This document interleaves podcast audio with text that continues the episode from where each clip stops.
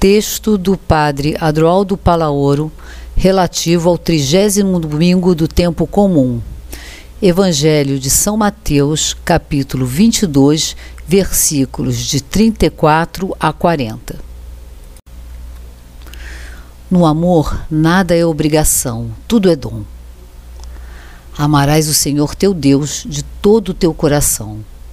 Amarás o teu próximo como a ti mesmo. Mateus 22, versículos de 37 a 39. Segundo o teólogo Yves Congar, a essência do farisaísmo é absolutizar coisas secundárias. E disso todos temos experiências. Muitas vezes, a nossa vivência cristã está mais focada nos ritos, nas doutrinas, nas normas morais.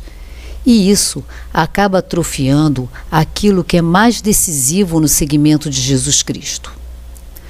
Quando nos afastamos do essencial, facilmente nos desviamos para o caminho da mediocridade piedosa, do ritualismo estéril ou da casuística moral, que não só nos incapacitam para uma relação sadia com Deus, mas nos esvaziam dos sentimentos mais humanos, desfigurando-nos e nos fechando no intimismo que rompe toda proximidade e comunhão com os outros. Todos corremos este risco. A cena relatada pelo Evangelho deste domingo tem como pano de fundo uma atmosfera religiosa na qual os mestres e letrados classificam centenas de normas da lei divina em fáceis e difíceis, graves e leve, pequenas e grandes. Impossível mover-se com o coração sadio nesta teia de leis. Diante da pergunta dos fariseus pelo maior mandamento da lei, Jesus rompe com aquilo que eles tão bem tinham aprendido. Ele acolhe a pergunta que lhe fora feita e aproveita para recuperar o essencial, descobrir o espírito perdido, qual é o mandamento principal? Onde está o núcleo de tudo?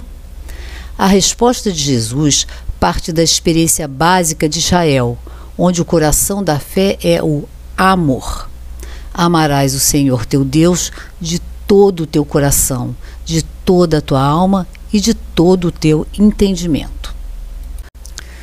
O primeiro mandamento do Decálogo bíblico, confirmado por Jesus, Antes que imperativo é revelação. Antes que uma ordem é uma proclamação. Não impõe a obrigação de amar a um Deus separado, ciumento de sua honra, que se assemelharia a um soberano narcisista e vaidoso. Uma tal caricatura de Deus, fruto da projeção humana e condicionada por falsas imagens míticas, se torna claramente blasfema. É um dos deuses que precisamos deletar. O primeiro mandamento revela algo fundamental, do qual a Bíblia irá tomando consciência progressivamente, até chegar a proclamar com intensidade: Deus é amor, conforme 1 João, capítulo 4, versículo 8. Deus, na sua essência, é puro amor. Daqui se derivam, como em cascata, toda uma torrente de consequências. Crer é uma questão de amor isso significa, antes de qualquer outra coisa, o fiel se percebe em seu núcleo mais íntimo ser e proceder do amor. Conforme Atos 17, no versículo 28, aquele em que vivemos, nos movemos e existimos é amor. A fé é, antes de mais nada, experiência de ser amado, que leva e deixa-se alcançar e impregnar mais e mais por esse dinamismo do amor, para descansar nele e possibilitar que ele flua e circule compassiva e eficazmente para os outros. Portanto, o essencial da vida é o amor. O que define o cristão não é dizer Senhor, Senhor, mas viver a prática compassiva do vá e faça o mesmo. Essa é a razão também pela qual a vida e a mensagem de Jesus se condensam na prática do amor. O amor ágape que Deus tem pelo ser humano é totalmente desinteressado, gratuito e livre. Deus envolve a vida de cada um, banhando-a toda de seu amor. O amor nasce em Deus como um rio imenso que envolve o ser humano, iluminando e transformando sua existência. Este não se encontra submetido a uma espécie de exigência tirânica, obrigado a cumprir no limite de suas forças alguns mandatos alheios a seu ser. O que lhe é pedido consiste justamente no que previamente é oferecido a ele ele é chamado a ser livre e capaz de corresponder ao amor. Não é o ser humano que é amável, é Deus que é amor. Esse amor é absolutamente primeiro, ativo e criativo, absolutamente livre. Não é determinado pelo valor de quem ele ama. Todo ser humano encontra-se assim envolvido pelo amor criativo e providente de Deus. Esse amor, ativo e primeiro, suscita na pessoa gratidão, levando-a a corresponder com o amor serviço. A paixão por Deus implica compaixão pelo ser humano. Talvez o que não tem sido totalmente compreendido é que não são dois mandamentos, mas um só, uma mesma realidade, um mesmo amor e um só mandamento. Aliás, se damos um passo mais além, não precisa existir mandamento algum quando há verdadeiro amor. O amor é raiz e fruto do coração. São Irineu convida a nos deixar fazer, a permitir que o amor brote do mais profundo de nós mesmos, a ser homens e mulheres unificados e centrados em Deus. Característica desse amor: voltado para o serviço, o amor sempre se faz serviço, assim como todo serviço é inspirado e sustentado pelo amor. Trata-se da mística do serviço por puro amor. Sabemos que o amor é uma das palavras mais desgastadas e, no entanto, continua sendo a palavra fundante e mais importante do vocabulário humano. Mais importante que a palavra fé Segundo Mateus, os que se salvam não são aqueles que creram, mas aqueles que amaram. Mateus, capítulo 25. Do entardecer da vida seremos examinados sobre o amor, dizia São João da Cruz. Criados à imagem e semelhança do Deus Amor, trazemos este mesmo amor gravado nas profundezas do nosso ser. Podemos dizer que o selo mais profundo na pessoa é o selo do amor. Logo, o que precisamos é ativar esse selo interior do coração, que carrega os estigmas do amor.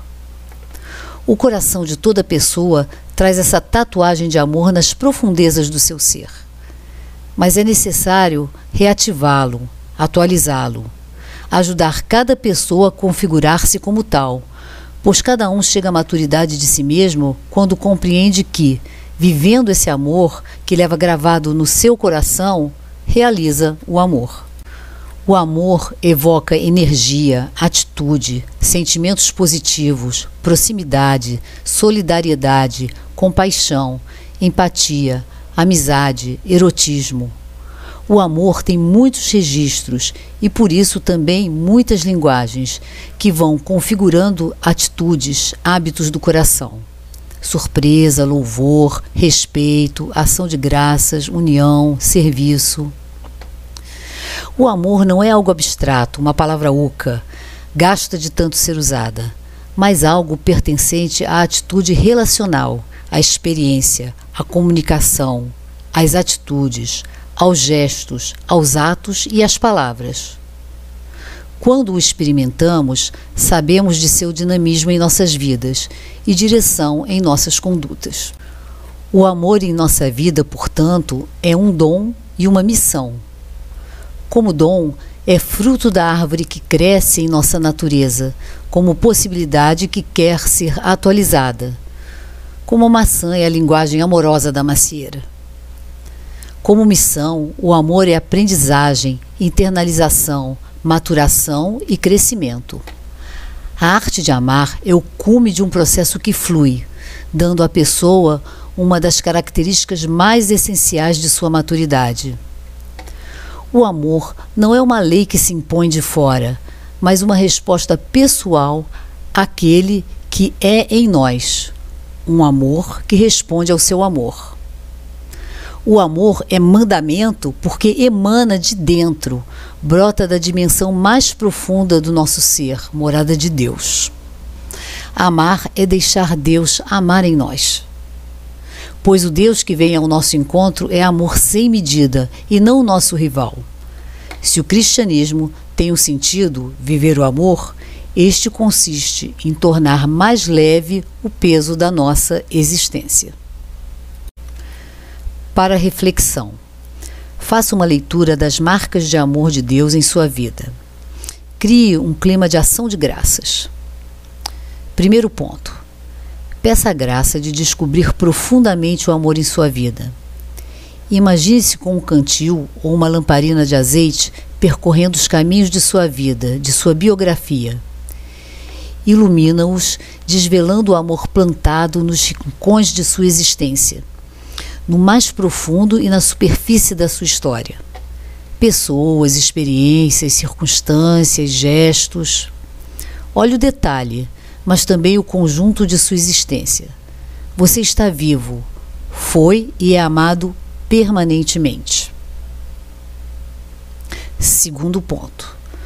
Tome consciência que o Senhor, ao lhe criar, colocou em seu peito um coração capaz de amar. O que você faz com esse amor semeado em seu interior?